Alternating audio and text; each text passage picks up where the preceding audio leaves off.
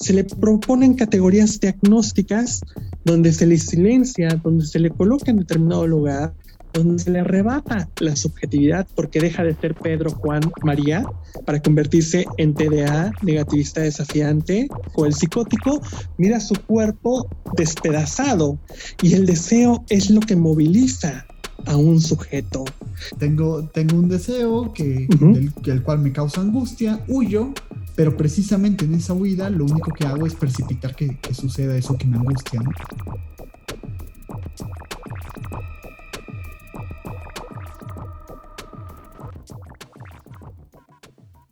Bienvenido Carlos a un nuevo episodio del podcast. Ya es la, cuarta vez que, nos saludamos, porque estamos grabando todo de corrido. Em, ¿cómo, estás? Bien, gracias. Entusiasmado a, más no poder con esto.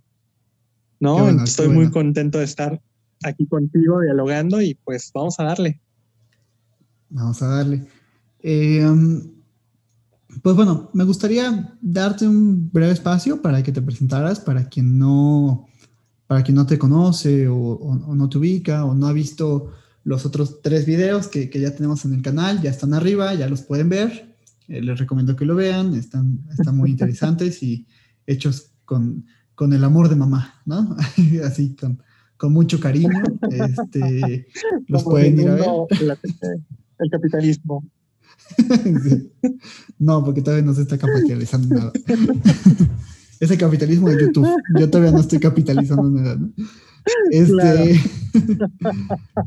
Pero, pues bueno, ahí, los pueden ver para, escuchar este lo que hemos venido elaborando en torno al cuerpo, ¿no?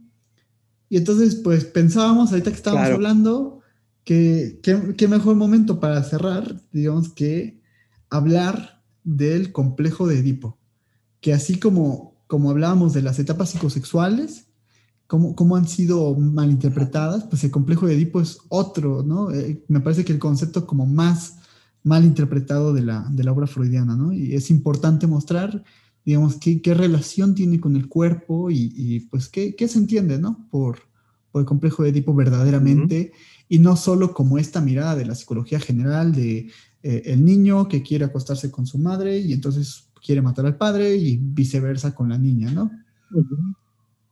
Entonces, no sé por dónde te gustaría comenzar. Pues empiezo con mi presentación, creo. para, que, para, que me, para que me conozcan un poco. así sale al natural, así es esto. Sí diría, diría Cristina Jarque, ¿no? Que, que, la falta no, que la falta no falte.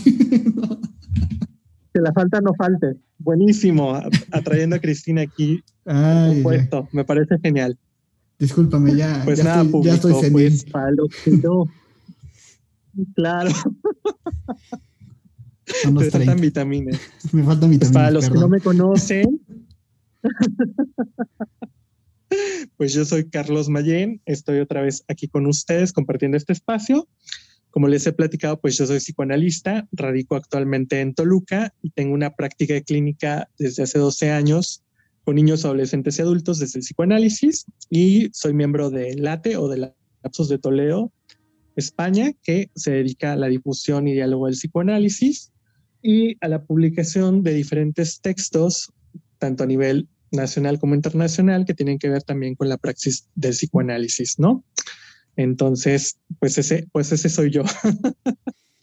Entonces, apelando a, lo que planteaste en un principio, que me parece muy interesante, pues hablar de Edipo, ¿no? Hablar de, de Edipo y lo pongo hablar de Edipo porque me parece muy interesante cómo de repente uno leyendo a Lacan, por supuesto, que es el que nos rige ahí con Freud, me llama la, atención esta parte de que él no diga complejo, ¿no? Y es que me parece que tiene que ver con esta explicación que de repente por ahí he leído, que es como de, pues no llamamos complejo Edipo porque nadie sale complejado del Edipo, ¿no? O sea, nadie sale acomplejado de él, entonces, pues más bien hay que nombrarlo como el Edipo, ¿no? Entonces, es muy importante porque coloquialmente yo creo que si uno dice Edipo, todo el mundo lo entiende, ¿no? Todo el mundo lo entiende como de, ah, entonces tuviste deseos de coger con tu mamá, casi, casi, ¿no? O así de, ah, tú quieres a tu papá, ¿no? Cuestiones así, ¿no? Entonces te lo explica de una manera muy laxa, que incluso en la psicología, pues así se lo pone, ¿no? O sea, se le pone como este en términos de enamoramiento, en términos de, de, ah, sí, desea a la madre y la niña al padre y el deseo hostil hacia el progenitor del sexo opuesto y ese tipo de cuestiones. Y a mí me gusta pensarlo a partir de la lectura freudiana, a partir del mismo Freud, como una cuestión donde si bien él rescata la parte edípica de la tragedia de Sófocles, de una de las tragedias de Sófocles, de Edipo Rey, donde justamente esta es la historia, me parece que podemos plantear que el Edipo es lo que va a terminar de estructurar a todo sujeto en los primeros años de vida, ¿no? Va a ser aquel periodo que surge entre los 3 y 5 años que estructura a un niño en determinado campo de la subjetividad. ¿A qué me refiero? A que dependiendo de cómo el niño asuma su propia falta, su propia castración, si lo queremos ver analíticamente, se va a posicionar ante esa falta, ya sea con un mecanismo que lleve a elegir o a, o a tomar como estructura la neurosis, la psicosis o la perversión, ¿no? Que son como los ejes clínicos en los cuales trabajamos en el análisis, que en realidad no es como un encasillamiento, decir, ah, bueno, es que porque eres neurótico, tu vida va a estar predispuesta de esta manera o porque eres perverso. No, sino que son formas en cómo el sujeto, me gusta pensarlo de esa manera, en cómo el sujeto se posiciona y se relaciona en el amor, el goce y el deseo. A mí me gusta pensarlo de esa manera, más allá de en términos de que si el falo no sé qué o si el falo no sé cuánto, me parece que lo podemos transmitir de esa manera, ¿no?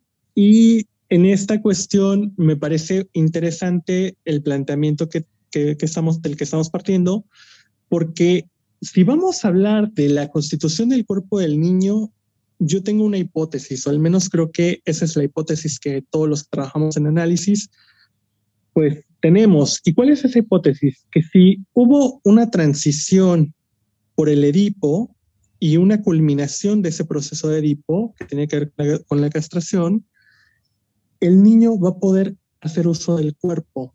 ¿Por qué? Porque hay que recordar que decíamos que el niño se constituye en una relación donde está enlazado a partir de cómo conlleva esa relación con los padres, que son las primeras figuras de amor, en este caso podemos decir padre, madre, hijo, y a partir de cómo se llevó a cabo esa relación y cómo se llevaron a cabo las funciones, el niño podrá hacer uso de su cuerpo. ¿Por qué? Mm, en el capítulo pasado, me, te escuchaba algo muy interesante, mi estimado Javier, que tiene que ver con la parte del deseo de la madre. El deseo de la madre me parece que es algo fundamental y sobre todo cómo la madre mm, anticipa lo que el hijo desea, ¿no? Todo el tiempo es una característica muy curiosa de las madres, pero es como si le adivinaran el pensamiento al hijo en esta parte de, ah, tiene frío y le pongo el suéter, o tiene hambre y le doy de comer, o le cambio el pañal, ¿no? Entonces, todo ese tipo de cuestiones a nivel psíquico tendrán que ver con un proceso diferente. ¿A qué vamos? No tiene que ver con una cuestión como de una planeación de educación o de tratar de adivinar lo que el niño quiere. A mí me parece que el niño está intrincado en esa relación con la madre a partir de una triada que podemos denominar necesidad, demanda y deseo. ¿Y qué tiene que ver esos tres términos? Si los pensamos de manera coloquial, la cuestión de la necesidad tiene que ver con el terreno de la satisfacción del hambre, del alimento, del cambio del pañal, todo ese tipo de cuestiones, ¿no?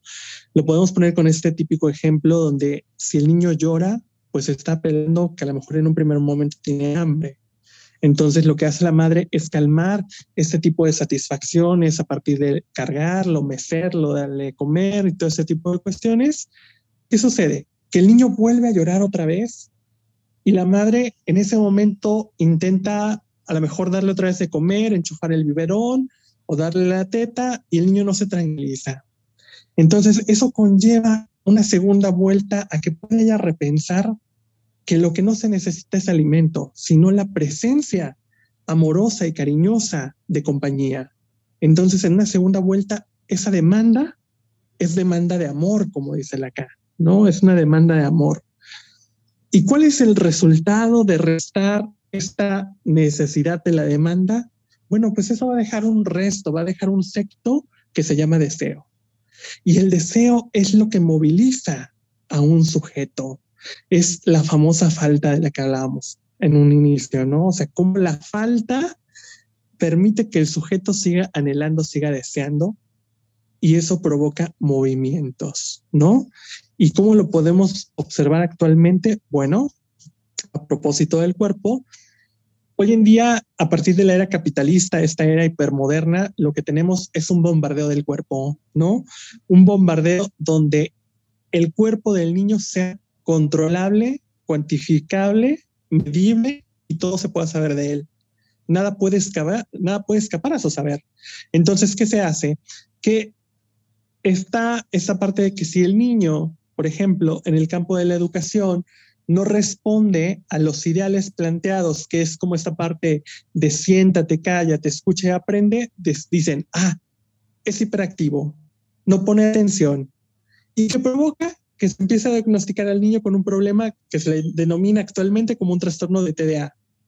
O esta, trastorno que está más en boga, que es la cuestión del autismo, ¿no? Es decir, el niño es autista. Entonces, se le proponen categorías diagnósticas donde se le silencia, donde se le coloca en determinado lugar, donde se le arrebata la subjetividad porque deja de ser Pedro, Juan, María para convertirse en TDA, negativista desafiante, o en el rebelde, o en el burro. ¿Y qué sucede? Es un niño que empieza a ser segregado empieza a ser secretario del círculo social, del vínculo social, ¿no? Ahora, vivimos una infancia tan obturada de cosas donde el niño está bombardeado por la cuestión de los medicamentos, la comida, la música, los videojuegos. Todo el cuerpo está obturado. Entonces, ¿cuál es el resultado de eso? De que hoy en día vemos a niños muy inhibidos, niños apáticos, que no se mueven, que se la pasan todo el tiempo aislados, en lo que podríamos denominar como ese goce autista donde el sujeto goza en la soledad. O sea, hoy en día ya nos parece que ya no necesitamos, y digo no necesitamos porque parece que a los adultos también nos pasa, la necesidad de vincularnos con los otros. O sea, hoy en día todo es a la distancia, todo es tecnología, todo es, este, ya no hay palabra, ahora todo es por stickers, emojis, todo ese tipo de cuestiones. Entonces, ese es el caso de los niños, ¿no? Entonces, cuando un niño llega a la consulta y llega con ese tipo de problemáticas, lo que uno hace es empezar a jugar el cuerpo. Y ese empezar a jugar el cuerpo tiene que ver donde en un primer momento nosotros como analistas podamos detectar si hubo una conformación del cuerpo o hubo una falla en la conformación del cuerpo. Que para mi punto de vista es que si hubo un transitar y una culminación de hipo y una operación de la función del padre, el niño podrá hacer uso de su cuerpo. Pero si no hubo una operación de la función paterna, no va a haber un adecuado funcionamiento del cuerpo. ¿Por qué? Porque la función paterna es lo que permite que todo sujeto se inscriba en el orden de la cultura y acceder a las leyes del lenguaje. Y ese acceder a las leyes del lenguaje me parece importante porque al final de cuentas coincide con los tiempos de la castración. O sea, ahí donde uno reconoce su falta, es decir, renuncio a mi completud para acceder a las leyes del lenguaje, a las leyes de la cultura donde pueda vincularme con el otro. Entonces, de entrada me parece que ahí está como la parte de cómo podemos pensar Edipo. No como lo piensas, pero al menos me da esa idea. Claro. Dices varios, varios elementos que son importantes. Eh, en primer lugar, sí mostrar que, que normalmente entendemos el complejo de Edipo como, ah, lo pasó bien o lo pasó mal. O sea, como es siempre esta típica interpretación de psicoanalista chafa que, te dice, eh, tu problema es que no superaste el complejo de Edipo. Eh, siempre es como, como el problema, así como los psicólogos con el autoestima, que, que, el problema siempre es la autoestima, como que eh, en el psicoanálisis siempre es como, como esta onda de, claro, lo que pasa es que falló, no, no completaste bien tu Edipo, ¿no? eh, que se presta a cosas, digamos, normativas, ¿no? De cuál sería una forma verdadera de transitar el Edipo o adecuada o buena, ¿no? Pues en realidad el psicoanálisis no va a hablar de eso, ¿no? De, cuál es la forma adecuada de transitar por el Edipo y así, eh, sino que, como, como lo dice la doctora Elizabeth Rudinesco, ¿no? En su texto del Diccionario Amoroso de Psicoanálisis, dice, eh, Freud recurre a la mitología de Edipo precisamente para mostrarnos una metáfora de lo que vivimos hoy en día, ¿no? O sea, para empezar, el Edipo para, para mí es entendido como una, en términos de metáfora. Así como, o sea, ¿qué es lo importante de Edipo así a muy grandes rasgos, ¿no? Eh, es que, que, Edipo no se soporta a sí mismo, ¿no? Está, es alguien que, que huye de su destino, ¿no? Y que, y que huyendo de ese destino, precisamente lo que hace es lo contrario, lo precipita. Entonces dices, bueno, entendido así, no, es lo, que, no es lo que nos pasa todo el tiempo, o sea, eh, todo el tiempo cuando, cuando huimos, o sea, lo que, lo que quiere plantear, digamos, es también que eh, cambiemos la palabra destino por deseo, ¿no? O sea, tengo, tengo un deseo que, el cual me causa angustia, huyo, pero precisamente en esa huida lo único que hago es precipitar que, que suceda eso que me angustia, ¿no? Y y no solo eso, sino que el complejo de Edipo, por ejemplo, Lacan lo va a tomar como este, este momento, como bien mencionas, de la integración del niño o de la niña en la cultura. Eh, que, por ahí podría decir del niño, de la niña o del niñe, ¿no? En, el sentido de incluir también qué pasaría con, con, personas trans, por ejemplo, ¿no? todo esto, ¿qué, es lo que pasa? ¿Qué es lo que se desarrolla ahí? ¿no? Em, y em, pues bueno, que, que, esta integración del niño en la cultura siempre es problemática porque implica para él una renuncia de una relación simbiótica que tenía con, eh, principalmente con la madre, ¿no? Es decir, cuando uno nace, claro. pues uno es totalmente indefenso, es totalmente dependiente del otro, pero a medida que uno va creciendo y se va desarrollando, ¿no? Ahora sí, desarrollando biológicamente y todo esto, y empieza a adquirir también otras cuestiones abstractas, ¿no? Eh, pues va, va siendo hora como de que el, el, niño, la niña renuncie a esa madre, ¿no? A esa relación, o sea, no a la madre, sino a la relación que tenía con ella, ¿no? Y eso se da, eh, como lo, explicas, a través de la función del padre. El padre es esto que viene y que los divide, que los separa, que, que dice, eh, oye, ya tienes 45 años, este, ya vete a vivir a tu propia casa. El tío, ¿no? Sí, sí pasa. Siempre, hay un tío. Así que... siempre hay un tío que, que resuelve tarde este proceso que es un niñote, ¿no? Que, que, que, no, se, que no se separa, digamos, de, este, de este vínculo de dependencia, ¿no? Y, de, y también de, de, algo simbiótico, porque, como dices, o sea, hay un momento en el que el niño se identifica como parte de la madre, ¿no? Y la madre es una parte de él. Pensemos, por ejemplo, en Bates Motel, en la serie esta de psicosis, ¿no? O sea, como él de verdad piensa, eh, se compra ese papel de que, de que él es la madre, ¿no? O sea, de verdad lo piensa. O sea, no como de que yo soy muy cercano a mi madre, como entendiendo una diferencia, ¿no? Que ahí siempre le digo a mis alumnos como que hay una diferencia entre depender y, digamos, eh, una cuestión psicótica, ¿no? En la dependencia, pues está la cuestión de que yo me diferencio simbólicamente del otro. Yo sé que yo soy yo y el otro es tú, ¿no? Eh, y hay algo que nos separa, que nos divide y que impide que nos funcionemos, nos, nos funcionemos. Bueno, también, ¿no? pero que, que nos funcionemos. también, también. también, ¿Para, qué, ¿Para qué digo que no?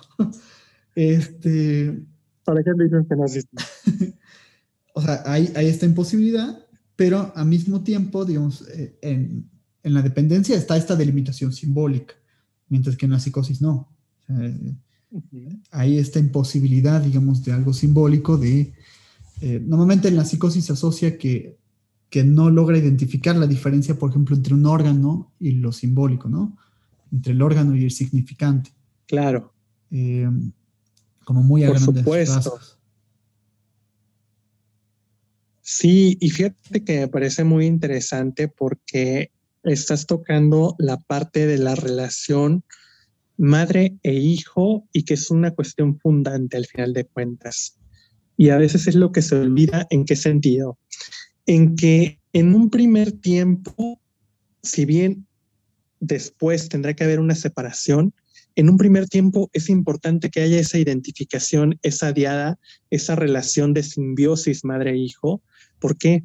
Porque resulta ser que la mirada, la voz, la caricia es un cobijamiento del deseo para el niño, es darle un lugar al deseo por parte de la madre a este niño, ¿no?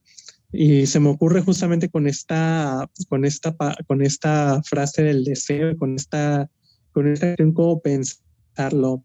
Se me viene a la mente un fragmento de un poema de Henry Michau, que lo cita Ricardo Rodolfo en su texto El niño y el significante, ¿no? Donde al hablar del deseo dice, el amor es la ocupación del espacio, lo cual me parece muy bonito. O sea, el amor es la ocupación del espacio. ¿Qué quiere decir?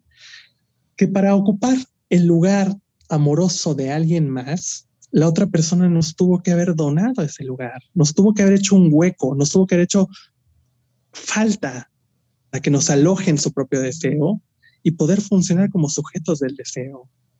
Ahora, el problema es que si esa relación de alienación, por así decirlo, no se rompe por este tercero de la ley, que es el padre, como un padre que, que, actúa no a partir de, de, la presencia. Decíamos que en psicoanálisis no es como decir padre ausente, padre presente, ¿no? Sino que la función es una función significante de corte, de palabra, de ley, de autoridad, donde al poder hacer esa diferenciación de este hijo no es tu propiedad, no te lo puedes apropiar, pues al final de cuentas hay una renuncia tanto para la madre como para el hijo. Y esa renuncia es lo que produce una diferenciación, que es muy interesante porque en la psicosis, justamente si pensamos el cuerpo, el cuerpo está fragmentado. O sea, no hay una unificación del cuerpo. Ahí, ahí el, el esquizofrénico, el psicótico, mira su cuerpo despedazado, los órganos tal cual en lo real, ¿no? Entonces, se me viene una frase que hace poco escuchábamos justamente de, del último evento que tuvimos en Late, que fue el del caso M, donde la ponente principal, que fue Rosario Herrera Guido, decía una frase que a mí me cautivó mucho, y esa frase era de, el psicótico es aquel que ofrece su cuerpo al otro. Súper interesante, porque entonces es como si no hubiera esa posibilidad de corte, de diferenciación de entre uno y otro, un yo de uno yo, ¿no? Entonces queda como una fusión. ¿Y por qué me parece interesante? Porque si hablamos del cuerpo, hay una cuestión que a mí me llama mucho la atención. ¿Qué pasa si los padres actúan como función o actúan como padres autoritarios? Y eso tiene que ver con, con la psicosis también, por ejemplo, en el caso de Schreber, este, y se me viene a la mente un pequeño texto de un autor que se llama Morton Schatzman, que se llama El asesinato del alma, y que tiene que ver cómo la autoridad puede llevar a la aniquilación de la subjetividad, donde justamente el cuerpo es amoldado, por no decir torturado, en esta cuestión donde la rectitud del cuerpo tiene que ver con la rectitud del alma y si hay una rectitud del alma, hay una rectitud de la psique, casi casi, ¿no? Entonces, cuerpo perfecto, buena compostura, fuera malos pensamientos, no tocamientos, no nada. Y es lo que sucede con los niños que, por ejemplo, están en situación de una casa hogar, de una situación de cuna, incluso de una casa propia, donde la madre no se presta a interactuar en los cuidados y hace lo más, ¿cómo decirlo? Lo más sistematizado el proceso del cuidado, como de, ah, hiciste el baño, te cambio el pañal. Tienes hambre, te doy el biberón. Pero no dona palabra ni mirada, sino que hace el proceso en automático. Enchufo el biberón, te cambio el pañal, te duermo. Entonces, el niño está perdiendo la posibilidad de intrincar esa parte pulsional de la voz, de la mirada, del cariño, del deseo.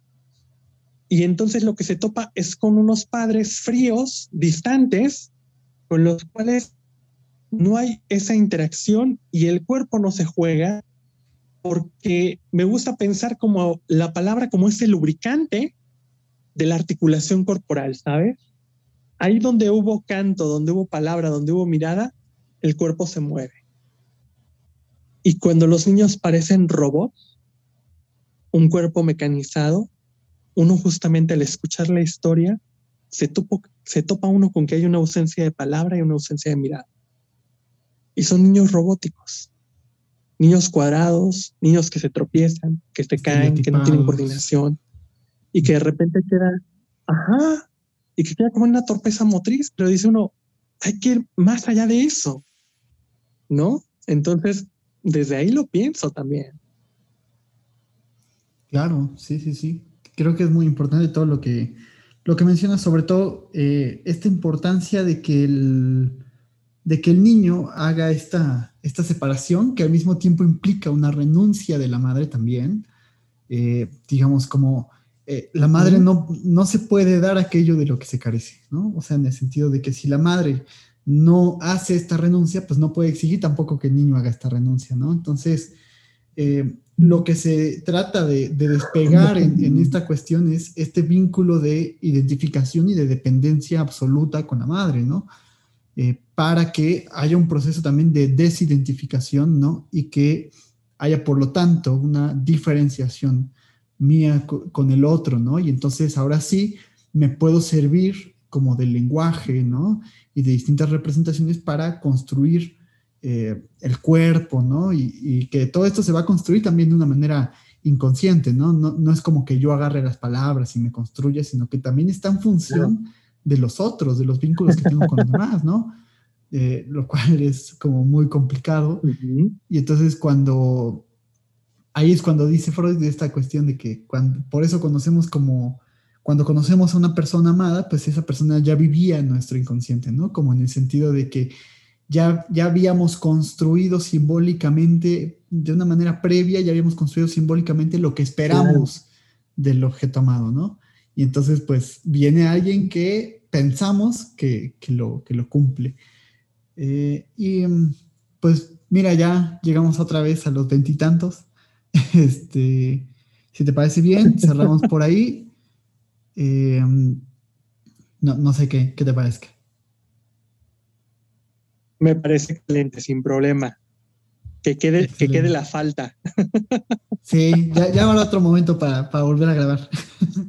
No se puede todo. Hablando de la falta, no se puede todo. Claro. Hablando de la falta pues a, la gente que nos está escuchando o que nos está viendo o que nos está viendo y escuchando, muchísimas gracias. Te recuerdo que puedes suscribirte al canal de YouTube, seguirnos por Spotify, por Facebook y por Instagram. Últimamente ya he subido estos, estos videos de, de 30 minutos a, Facebook también. A lo mejor también los voy a empezar a subir a, Instagram eh, para quien prefiera verlos en, esos lugares, ¿no? Eh, agradecerles también sus comentarios, eh, sus dudas, sus preguntas, lo que piensan de lo que escucharon, de lo que vieron. Y por supuesto a ti, mi estimado Carlos, pues agradecerte nuevamente la, invitación. Eh, he disfrutado muchísimo estos, estos cuatro videos. Eh, y pues me parece que, es un contenido muy interesante, que, a la gente le va a gustar. Espero que, podamos compartir esa emoción con, la gente. Y pues para mí es un honor que, hayas aceptado venir por acá, sobre todo que no nos conocíamos tanto, ¿no? O no hemos tenido todavía este, este contacto físico, ¿no? O sea, no, no, no nos hemos visto eh, tal cual, sino siempre ha sido a través de, en línea, ¿no? Eh, y es para mí un gusto, pues, que, que hayas participado por aquí. Entonces, me gustaría dejarte a ti la, la última palabra. No, pues, el placer es todo mío, estimado Javier. Para mí ha sido un gusto de verdad dialogar en estos cuatro bloques sobre un tema tan importante que, como te decía, pues al final de cuentas atañe a nuestra propia praxis eh, cuando trabajamos con un sujeto y sobre todo que me pareció muy interesante la propuesta que me hiciste porque de eso se trata la transmisión, de poder hacer llegar a la gente que no lo entiende como nosotros, que pueda entender de lo que se trata nuestra propia práctica clínica, ¿no?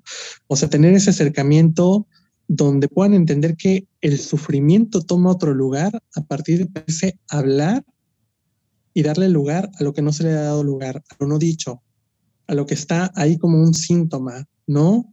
Entonces, para mí queda un espacio muy importante aquí, un espacio donde puedes alojar con hospitalidad, con esa parte de chispa, de creatividad, de iniciativa, el poder dialogar, ¿no? Entonces, yo de verdad me quedo muy satisfecho con el espacio y pues enhorabuena por ello y que la gente siga escuchándote y escuchándonos de aquí para adelante y lo que has hecho, ¿no? O sea, que, que pueda haber ese intercambio de ideas. Y pues ya habrá momento de que nos veamos presencialmente y pues, ¿quién quita? Ya lo hacemos de manera presencial. Claro que sí, claro que sí. Cuando gustes, este es tu espacio y eres totalmente bienvenido por acá.